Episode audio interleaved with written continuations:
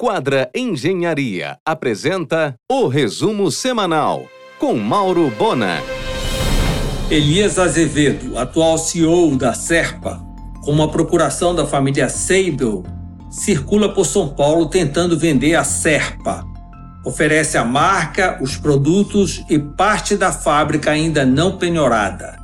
A família se contenta em ficar só com a distribuição na Grande Belém. A tarefa é difícil, pois são imensas as dívidas, tanto fiscal como trabalhista e com fornecedores. Uma pena.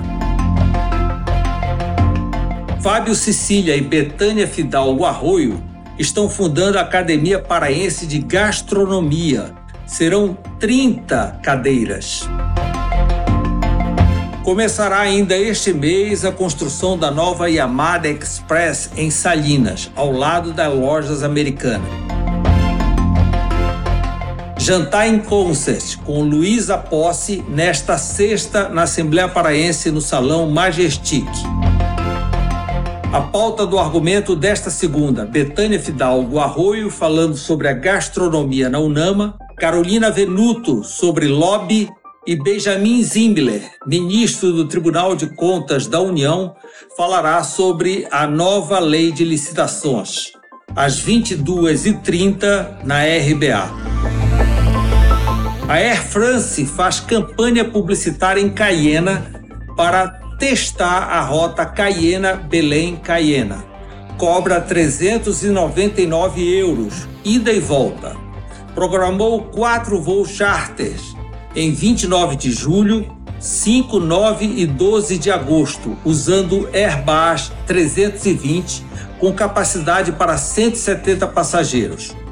Uma grande oportunidade para o turismo de saúde em Belém, principalmente para odontólogos e dermatologistas. Em um oferecimento de quadra Engenharia, Mauro Bona informa.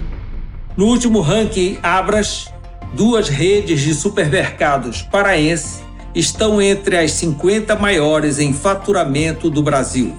O líder ocupa o 17º lugar e o Formosa 48º lugar. A previsão da chegada do navio que traz o gás no terminal da Selba, em Barcarena, é março do ano que vem. A unidade vai fornecer gás natural para a planta da Alo Norte abrirá no dia 1 de dezembro a Expo Pará, já nas novas instalações da Associação Rural de Pecuária do Pará, com acesso pela Avenida João Paulo II. O local terá a sede administrativa, empório e tartessal com salão de eventos. Com aluguel da área para a rede Açaí, a entidade ficou muito bem na foto. Em um oferecimento de quadra Engenharia, Mauro Bona informa. A Vale lançou um fundo de investimentos de 200 milhões de reais em participações em startups que causam impacto positivo na área de floresta e clima. A Hydro e o Green Investment Group formaram uma joint venture para construir um projeto híbrido de energia eólica no Nordeste capaz de fornecer eletricidade para a mina de bauxita da Hidro em Paragominas. O mall de lojas da Arena Guga, na Almirante Barroso, terá uma loja do próprio Gustavo Kirter, especializada em raquetes e acessórios para tênis. O empresário Piragibe Lindolfo inaugura no dia 4 de julho o Golden Plaza, no segundo piso da antiga visão no Pátio Belém. Alimentos e bebidas na casa de entretenimento serão assinados por Paulo Rola e Guto Rezende, que já operam o Sansei Temaqueria e o Beira Gastronomia. Em um oferecimento de quadra Engenharia, Mauro Bona informa. O grupo Bertolini continua operando com sucesso a hidrovia do Capim, trazendo soja de Paragominas o preço da terra disparou na região de Portel, em razão da chegada da cultura da soja. Em Rondon do Pará, a soja já tem até irrigação subterrânea. O jornalista Olímpio Guarani e sua aventura em reeditar a expedição Pedro Teixeira na Amazônia virou matéria disponível no Globo Play. Depois de chegar a oito unidades na capital e cinco no interior, a franquia Castilha Idiomas parte para um arrojado plano de expansão nacional, já presente no interior do Ceará e em Fortaleza desde o ano passado. O plano de crescimento começa justamente pelo Nordeste.